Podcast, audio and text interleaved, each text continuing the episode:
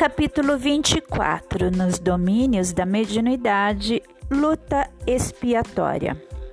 Junto de nós, o cavalheiro que se mantinha entre os enfermos caiu em estremeções coreinformes. Disse de movimentações que lembram as da Coreia, síndrome aguda ou crônica caracterizada por movimentos involuntários típicos, breves, rápidos, irregulares, especialmente na base dos membros.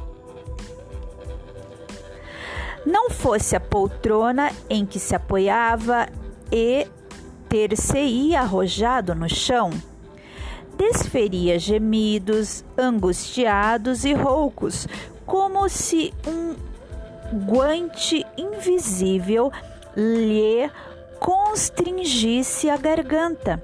Não longe, duas entidades de presença desagradável reparavam-lhe os movimentos, sem contudo interferir magneticamente, de maneira visível, na agitação nervosa de que ele se fazia portador.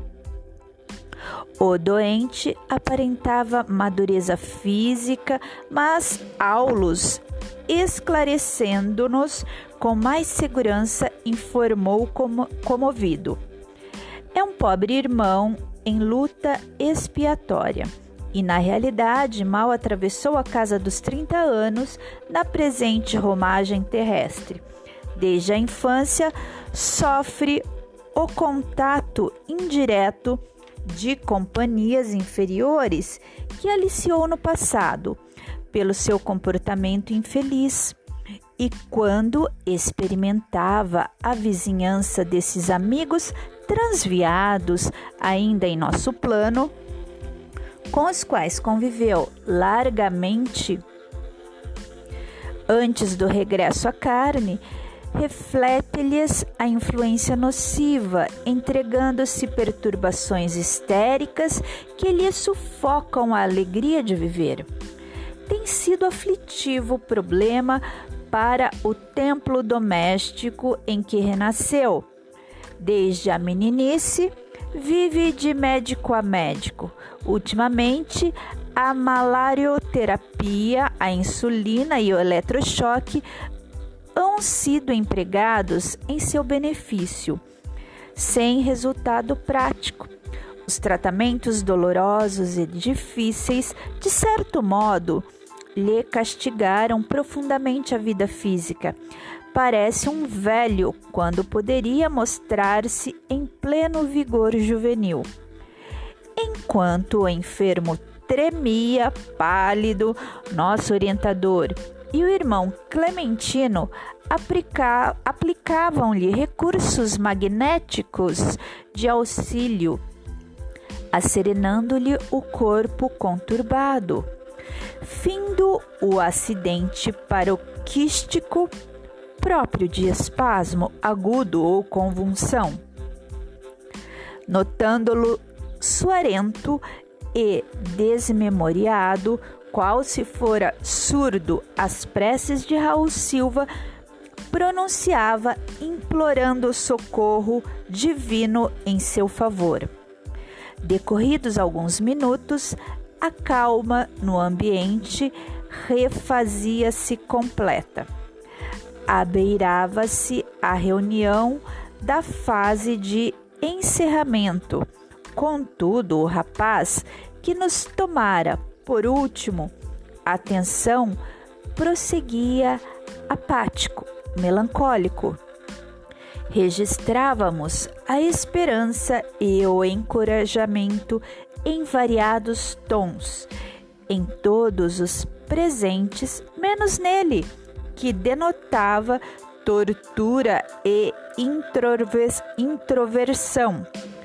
Aulus com a tolerância habitual, dispusera-se a ouvir-nos. Como interpretar o caso de nosso amigo? indagou Hilário, curioso.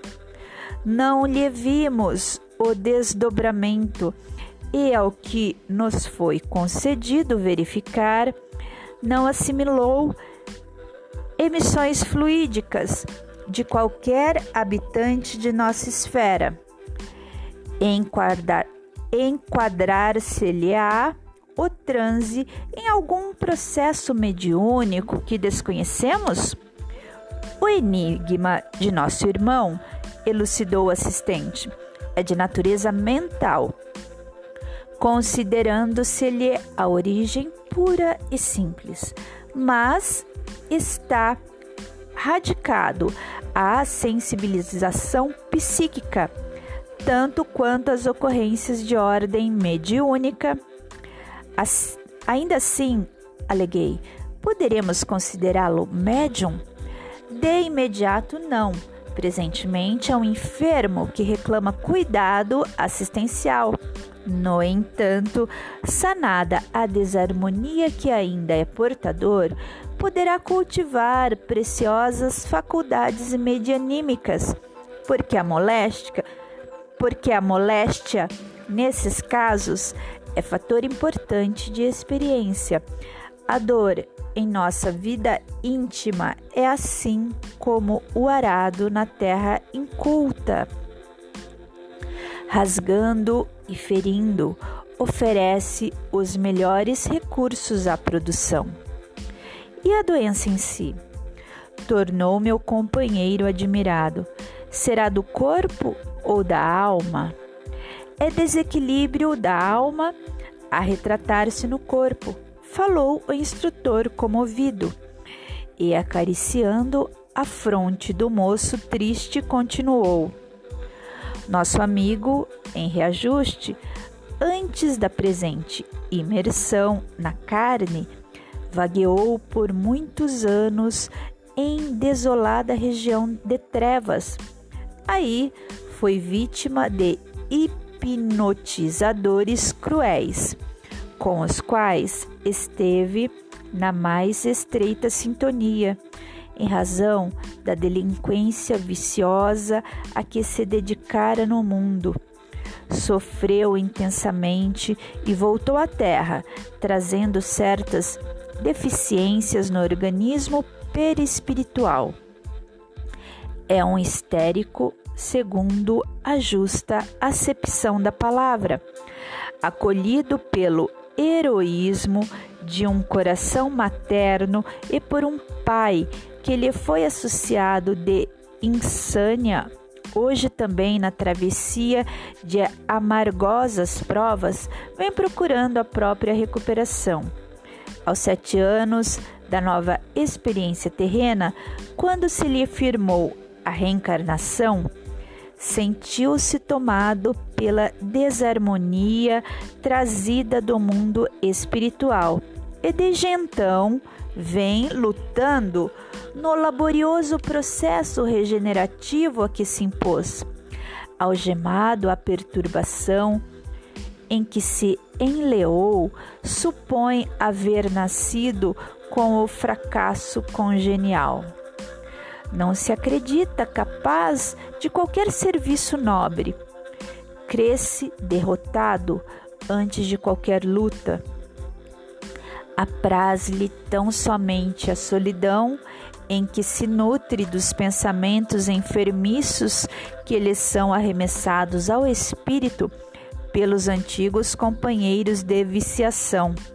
Enfim, vive em deploráveis condições patológicas do sistema nervoso numa crise de longo curso, a caracterizar-se por estranhas perturbações da inteligência e contraturas repentinas que o inutilizam temporariamente para o trabalho digno. As preces terminais convidaram-nos ao silêncio. Finda a reunião, ofereceu-se Aulus para acompanhar o rapaz, doente, até a casa, medida essa que Clementino aprovou satisfeito. O moço parecia anestesiado, inerte, Depois de meia hora, durante a qual buscamos assisti-lo nas eventualidades da via pública, atingimos singela casinha suburbana. Ao chamado insistente do rapaz, simpática velhinha veio atender. Américo, meu filho, graças a Deus vejo-o de volta. A ternura materna vibrava iniludível naquela voz clara e reconfortante. E a genitora conduziu, sem delonga, para a intimidade doméstica, onde o rapaz, embriagado, desferia palavrões. Fitando, disse preocupada: Márcio, infelizmente, cedeu-se de novo. E, porque reparasse a apatia do recém-chegado, ajuntou: Mas primeiro tratemos de acomodar você. O moço não relutou. Deixou-se arrastar pelo carinho materno, envolveu-se nas cobertas do leito, em acanhado telheiro aos fundos. Américo dormiu sem detença, surgindo junto de nós em desdobramento natural. Não nos pressentiu, porém, nem de longe registrava tão somente a perturbação mental de que se via possuído. Amedrontado, espantadiço, avançou para a estreita câmara, a pequena distância e rojou-se ao lado de um velho paralítico choramingando. Pai, estou sozinho, sozinho. Quem me socorre? Tenho medo, medo. O doente, vigilante e calmo, assimilou-lhe a presença de algum modo, porque mostrou no semblante dolorida expressão como se lhe estivesse ouvindo as queixas. Aulus recomendou-me auscultar a fronte pensadora do enfermo, atado ao catre limpo e buscando sintonizar-me com ele, escutei-lhe a mente conversando de si para consigo. Ó Senhor, sinto-me cercado por espíritos inquietos. Quem estará junto de mim? Dá-me forças para compreender-te, a vontade e acatar-te os desígnios. Não me abandones. Tristes são a velhice, a doença e a pobreza quando nos avizinhamos da morte. E, sob influência do rapaz, cujos pensamentos assimilava sem perceber, Vimo-lo também dobrar a cabeça e chorar copiosamente. Fixando-os de maneira significativa, nosso orientador esclareceu. Achamo-nos à frente de pai e filho. Júlio, o genitor de Américo, foi acometido faz muitos anos de paralisia das pernas, vivendo assim amarrado à cama, onde ainda se esforça pela subsistência dos seus em trabalhos leves. Entregue à provação e à soledade, começou a ler e a refletir com segurança. Apreendeu a verdade da reencarnação, encontrou consolo e esperança nos ensinamentos do Espiritismo e com isso, sem sabido, tem sabido mar marchar com resignação e fortaleza nos dias ásperos que vem atravessando. Sentindo-nos a sede de maiores informes, o instrutor prosseguiu, depois de ligeira pausa. Sustentado pelo devotamento heróico da esposa, trouxe ao mundo cinco filhos, dos quais uma jovem que lhe foi abençoada irmã na outra vida terrestre, e os demais, inclusive Américo, são quatro rapazes de trato muito difícil. Márcio, que já conhecemos, é cliente da embriaguez. Guilherme e Benício estão consumindo a mocidade em extravagâncias noturnas. Laura, que é abnegada companheira dos pais, e o nosso Américo, o primogênito, que ainda está longe de recuperar o equilíbrio completo. E observando o dono da casa em semelhante posição, inferiu Hilário. Somos levados a pensar nas dificuldades que se desenrolam aqui. Indubitavelmente, a expiação do grupo doméstico sob nossa vida é rude e dolorosa. Em passado próximo, o paralítico de hoje era o dirigente de pequeno bando de malfeitores. Extremamente ambicioso, asilou-se num sítio onde se transformou em perseguidor de viajantes desprevenidos, dedicando-se ao furto e à vadiagem. Conseguiu convencer quatro amigos a acompanhá-lo nas aventuras delituosas a que se entregou, pela cobiça tiranizante, comprometendo-lhes a vida moral. E esses quatro companheiros de, são hoje os filhos que lhe recebem nova orientação.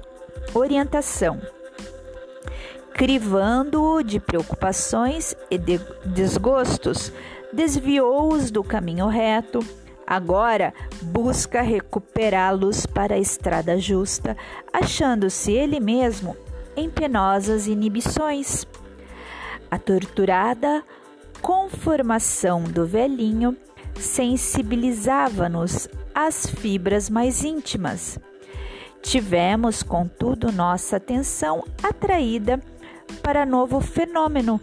Uma jovem de fisionomia nobre e calma penetrou o quarto em espírito, passou rente a nós, sem notar-nos, e, reanimando Américo, retirou-o para fora. Percebendo-nos silenciosa indagação, o assistente informou: É Laura, a filha generosa, que ainda mesmo durante o sono físico não se descuida de amparar o genitor doente. Então, está domiciliada aqui mesmo? perguntou meu colega admirado. Sim, dormindo em aposento próximo. E depois de ministrar recursos vitalizantes ao enfermo em lágrimas, o assistente acrescentou: Quando o corpo terrestre descansa, nem sempre as almas repousam na maioria das ocasiões, seguem o impulso que lhes é próprio. Quem se dedica ao bem, de um modo geral, continuará trabalhando na sementeira e na seara do amor, e quem se emaranha no mal costuma prolongar no sono físico os pesadelos em que se enreda. Pelo que analisamos, disse Lário, os fatos mediúnicos no lar são constantes. Justo, confirmou o orientador. Os pensamentos daqueles que partilham o mesmo teto agem e reagem uns sobre os outros, de modo particular em incessantes correntes de assimilação. A influência dos encarnados entre si é habitualmente muito maior que se imagina. Muita vez, na existência carnal, os obsessores que nos espizinham estão conosco, respirando, reencarnados, o mesmo ambiente. Do mesmo modo, há protetores que nos ajudam e elevam e que igualmente participam de nossas experiências de cada dia. É imprescindível compreender que, em toda a parte, acima de tudo, vivemos em espírito.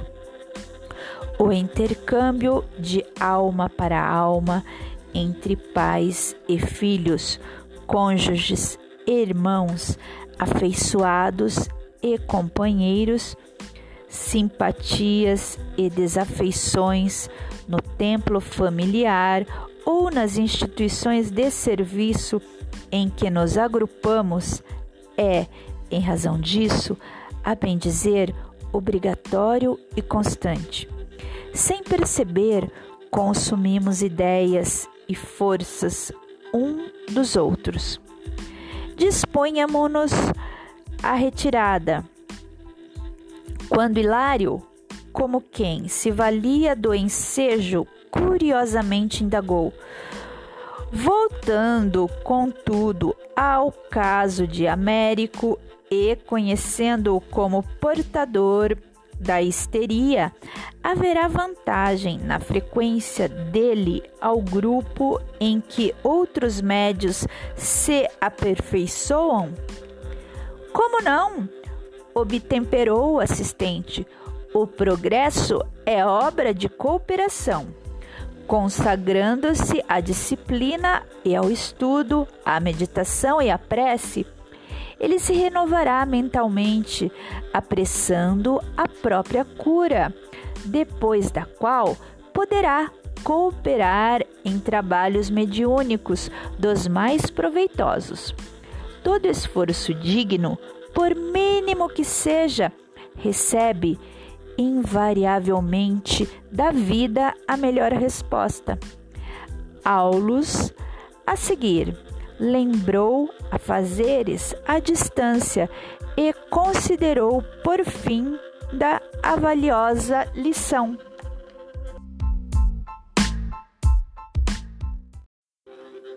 Capítulo 25 Em torno da fixação mental. Nos domínios da mediunidade. No caminho de volta, procuramos, Hilário e eu, movimentar a conversação no sentido de recolher da palavra de nosso orientador alguma lição a respeito da fixação mental. Muita vez anotara o fenômeno buscando estudá-lo. Entretanto, para colaborar com um amigo mais novo que eu nos serviços da espiritualidade, aderi ao assunto, animando-o com o melhor interesse. Meu colega, sem disfarçar o espanto que lhe assomara a alma desde a manifestação do estrangulador da Toscana, falou preocupado. Sinceramente, por mais que me esforce, grande é a minha dificuldade para penetrar os enigmas da cristalização do espírito em torno de certas situações e sentimentos. Como pode a mente deter-se em determinadas impressões, demorando-se nelas, como se o tempo para ela não caminhasse? Tomemos, por exemplo, o drama de nosso infortunado companheiro, há séculos imobilizado nas ideias de vingança estará nessa posição lamentável por tantos anos sem ter reencarnado? Aulus ouviu com atenção e ponderou. É imprescindível compreender que, depois da morte no corpo físico, prosseguimos desenvolvendo os pensamentos que cultivávamos na experiência carnal. E não podemos esquecer que a lei traça princípios universais que não podemos trair. Subordinados à evolução, como avançar sem lhe acatarmos a ordem de harmonia e progresso? A ideia fixa pode operar a indefinida estagnação da vida mental no tempo.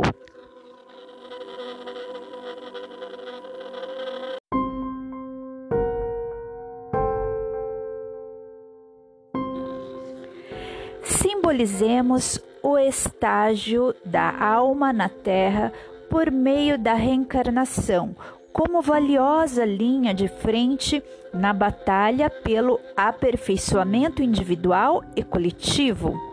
Batalha em que o coração deve armar-se de ideias santificantes para conquistar a sublimação de si mesmo, a mais alta vitória. A mente é o soldado em luta, ganhando denodadamente o combate em que se empenhou, tão logo seja conduzida às aferições da morte, sobe verticalmente para a vanguarda, na direção da esfera superior, expressando-se-lhe o triunfo por elevação de nível. Entretanto, se fracassa e semelhante perda é quase sempre a resultante da incúria ou da rebeldia. Volta horizontalmente nos acertos da morte para a retaguarda, em que se confunde com os desajustados de toda espécie, para indeterminado período de tratamento. Em qualquer frente de luta terrestre, a retaguarda é a faixa atormentada dos neuróticos, dos loucos, dos mutilados, dos feridos e dos enfermos de toda a casta.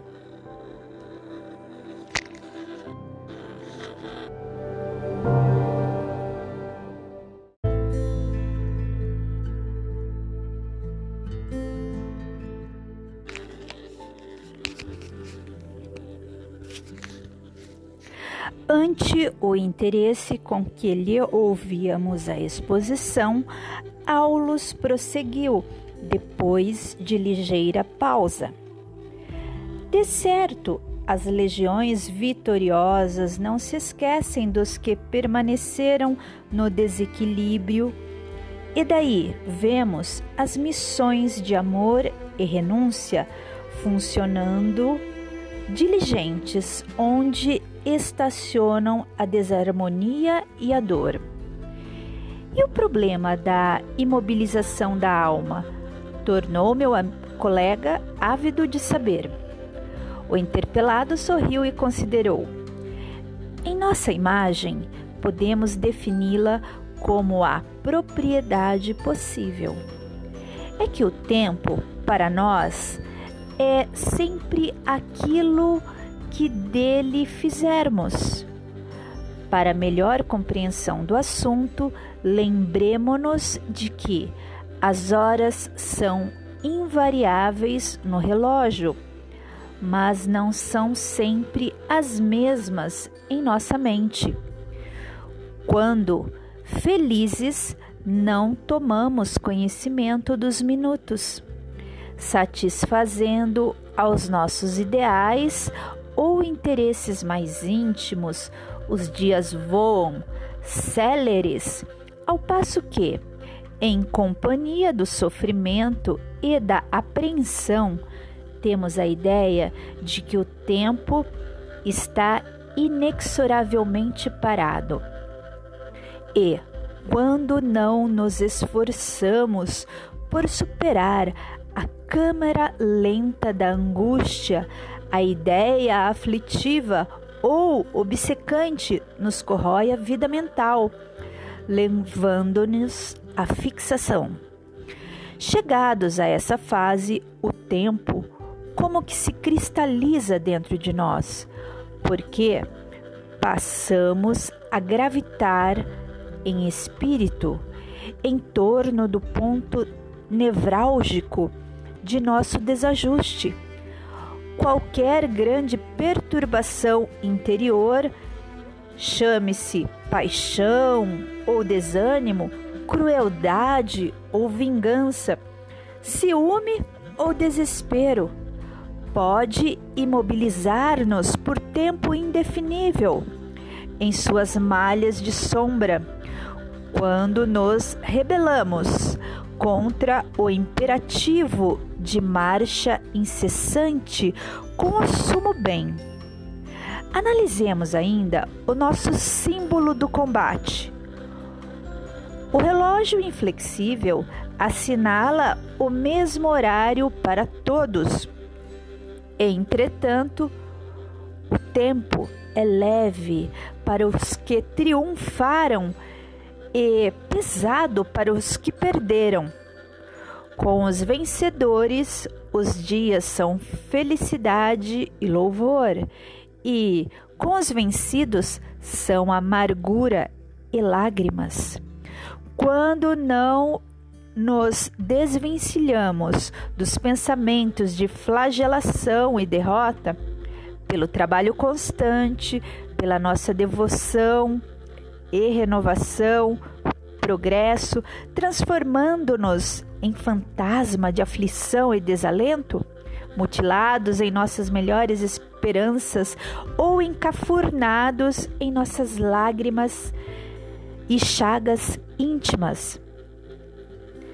E, quando a morte nos surpreende nessas condições, acentuando-se-nos então a experiência subjetiva, se a alma não se dispõe ao esforço heróico da suprema renúncia, com facilidade emaranha-se nos problemas da fixação, atravessando anos e anos e por vezes séculos na repetição de reminiscências desagradáveis, das quais se nutre e vive.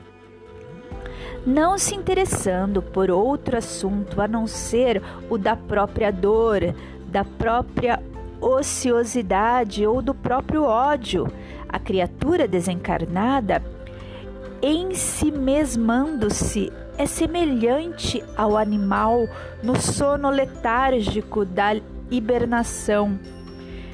Isola-se do mundo externo, vibrando tão somente ao redor do desequilíbrio oculto em que se compraz. Nada mais ouve, nada mais vê e nada mais sente além da esfera desvairada de si mesma.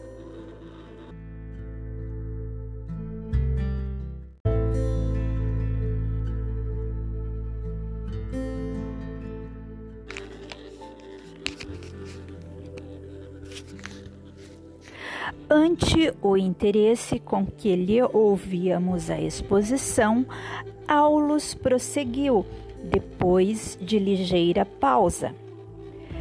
De certo, as legiões vitoriosas não se esquecem dos que permaneceram no desequilíbrio, e daí vemos as missões de amor e renúncia funcionando diligentes onde estacionam a desarmonia e a dor. E o problema da imobilização da alma tornou meu colega ávido de saber. O interpelado sorriu e considerou: Em nossa imagem, podemos defini-la como a propriedade possível. É que o tempo, para nós, é sempre aquilo que dele fizermos. Para melhor compreensão do assunto, lembremo-nos de que as horas são invariáveis no relógio, mas não são sempre as mesmas em nossa mente. Quando felizes, não tomamos conhecimento dos minutos satisfazendo aos nossos ideais ou interesses mais íntimos, os dias voam, céleres, ao passo que, em companhia do sofrimento e da apreensão, temos a ideia de que o tempo está inexoravelmente parado. E, quando não nos esforçamos por superar a câmara lenta da angústia, a ideia aflitiva ou obcecante nos corrói a vida mental, levando-nos à fixação. Chegados a essa fase, o tempo, como que se cristaliza dentro de nós, porque passamos a gravitar em espírito em torno do ponto nevrálgico de nosso desajuste. Qualquer grande perturbação interior, chame-se paixão ou desânimo, crueldade ou vingança, ciúme ou desespero, pode imobilizar-nos por tempo indefinível em suas malhas de sombra quando nos rebelamos contra o imperativo de marcha incessante com o sumo bem. Analisemos ainda o nosso símbolo do combate. O relógio inflexível assinala o mesmo horário para todos. Entretanto, o tempo é leve para os que triunfaram e pesado para os que perderam. Com os vencedores, os dias são felicidade e louvor, e com os vencidos são amargura e lágrimas. Quando não nos desvencilhamos dos pensamentos de flagelação e derrota, pelo trabalho constante, pela nossa devoção e renovação, progresso, transformando-nos em fantasma de aflição e desalento, mutilados em nossas melhores esperanças ou encafurnados em nossas lágrimas e chagas íntimas. E, quando a morte nos surpreende nessas condições, acentuando-se-nos então a experiência subjetiva, se a alma não se dispõe ao esforço heróico da suprema renúncia, com facilidade emaranha-se nos problemas da fixação, atravessando anos e anos e por vezes séculos na repetição de reminiscências desagradáveis, das quais se nutre e vive não se interessando por outro assunto a não ser o da própria dor, da própria ociosidade ou do próprio ódio. A criatura desencarnada, em si mesmando-se, é semelhante ao animal no sono letárgico da hibernação. Isola-se do mundo externo, vibrando tão somente ao redor do desequilíbrio oculto em que se compraz. Nada mais ouve, nada mais vê e nada mais sente além da esfera desvairada de si mesma.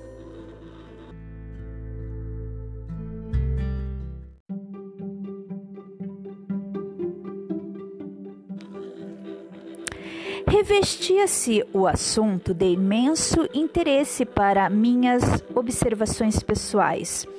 Em muitas ocasiões, sondara de perto as consciências que dormitam após a morte, quais múmias espirituais, e lembrei-as ao assistente que nos disse atencioso: Sim, a mente estacionária na deserção da lei, durante o repouso habitual em que se mobiliza além do túmulo, sofre angustiosos pesadelos, despertando quase sempre em plena alienação que pode persistir por muito tempo, cultivando apaixonadamente as impressões em que julga encontrar a própria felicidade. E qual o remédio mais adequado à situação? Inquiri respeitoso.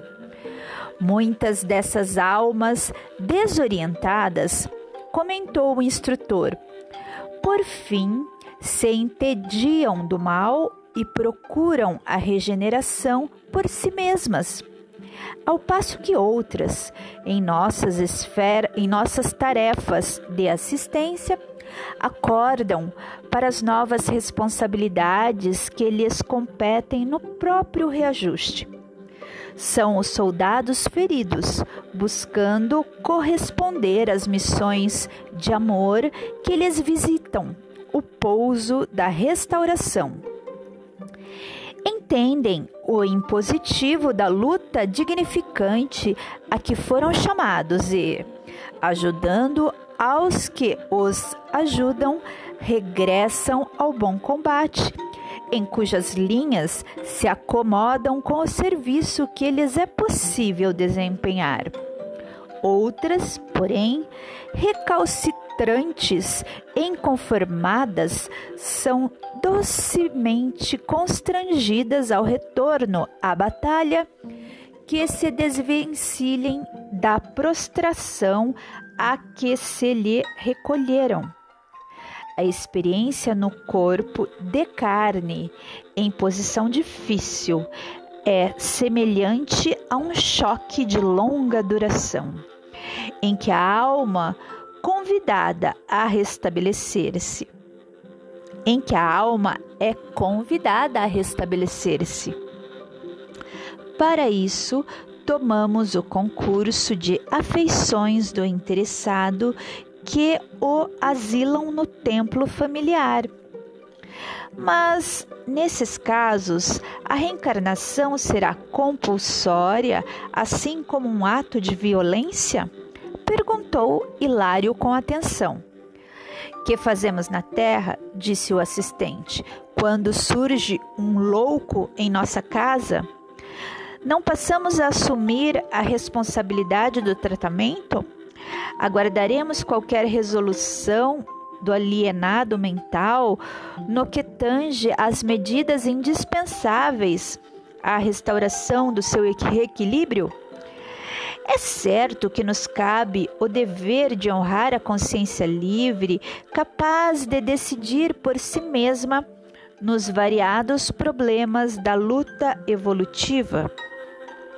Entretanto, à frente do irmão irresponsável e enfermo, a nossa colaboração significa amizade fiel, ainda que essa colaboração expresse doloroso processo de reequilíbrio em seu favor.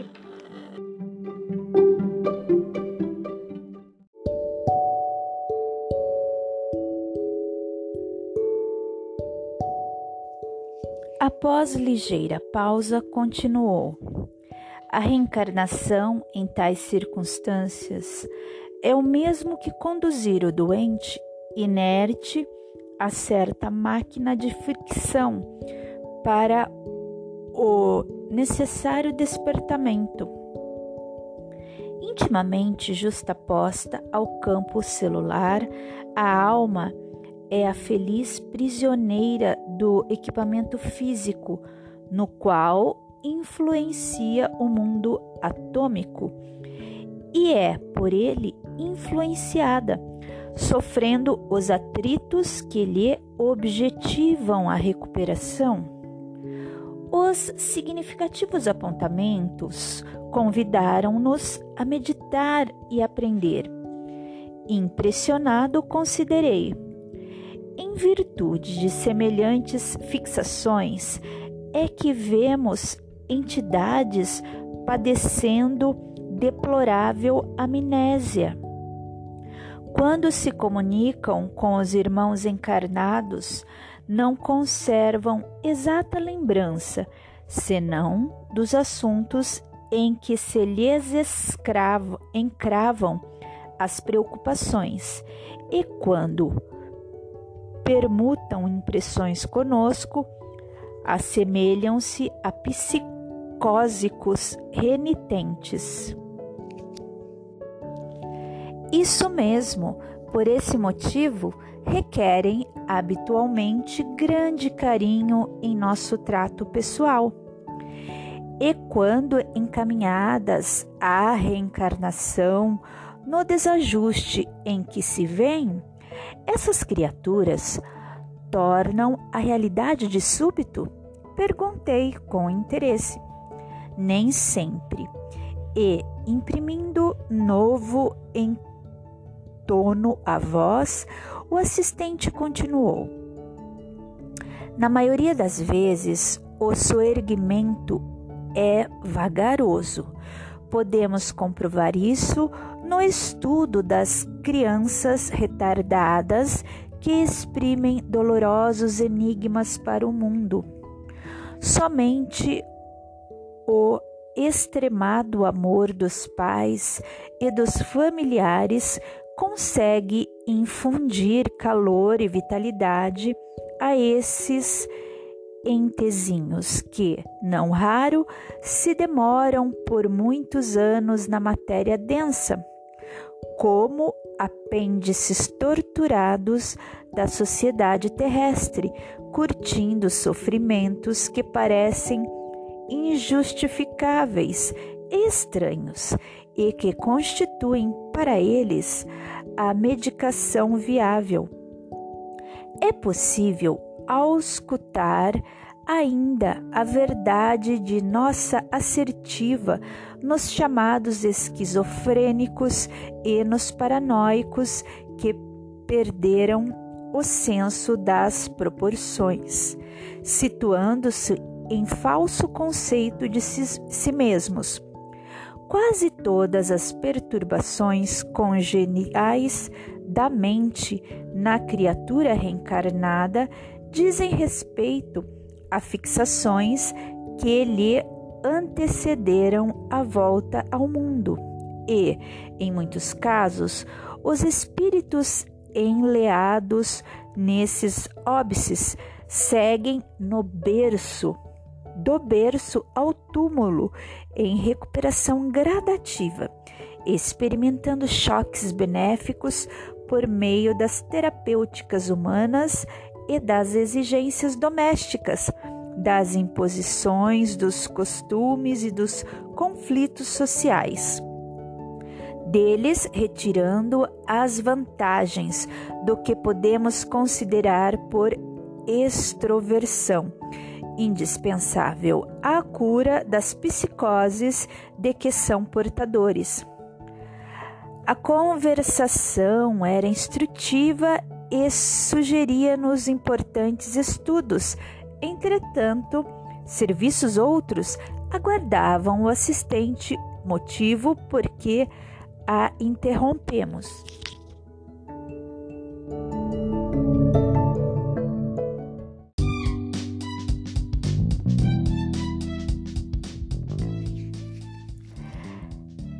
Vinha de Luz, Chico Xavier, pelo Espírito de Emmanuel. Coleção Fonte Viva, capítulo 17. Auxílio eficiente. E abrindo a sua boca, os ensinava. Mateus, capítulo 5, versículo 2. O homem que se distancia da multidão raramente assume posição digna à frente dela. Em geral, quem recebe autoridade cogita de encastelar-se em zona superior. Quem alcança patrimônio financeiro elevado costuma esquecer os que lhe foram companheiros do princípio e traça linhas divisórias humilhantes para que os necessitados não o, os, o aborreçam. Quem aprimora a inteligência quase sempre abusa das paixões populares facilmente exploráveis. E a massa, na maioria das regiões do mundo, prossegue relegada a si própria. A política inferior converte-a em joguete de manobra comum. O comércio desleal nela procura o filão de lucros exorbitantes. O intelectualismo vaidoso envolve-a nas expansões do pedantismo que lhe é peculiar. De época em época, a multidão é sempre objeto de escárnio ou desprezo pelas necessidades espirituais que lhe caracterizam os movimentos e atitudes. Raríssimos são os homens que ajudam a multidão a escalar o monte iluminativo. Pouquíssimos mobilizam recursos no amparo social.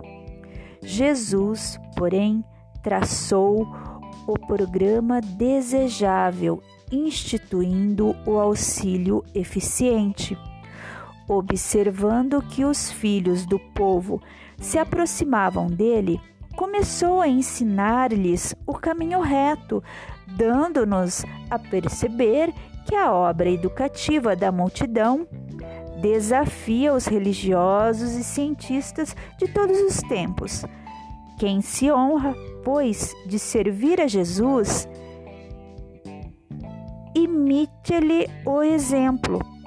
Ajude o irmão mais próximo a dignificar a vida e edificar-se pelo trabalho sadio e a sentir-se melhor.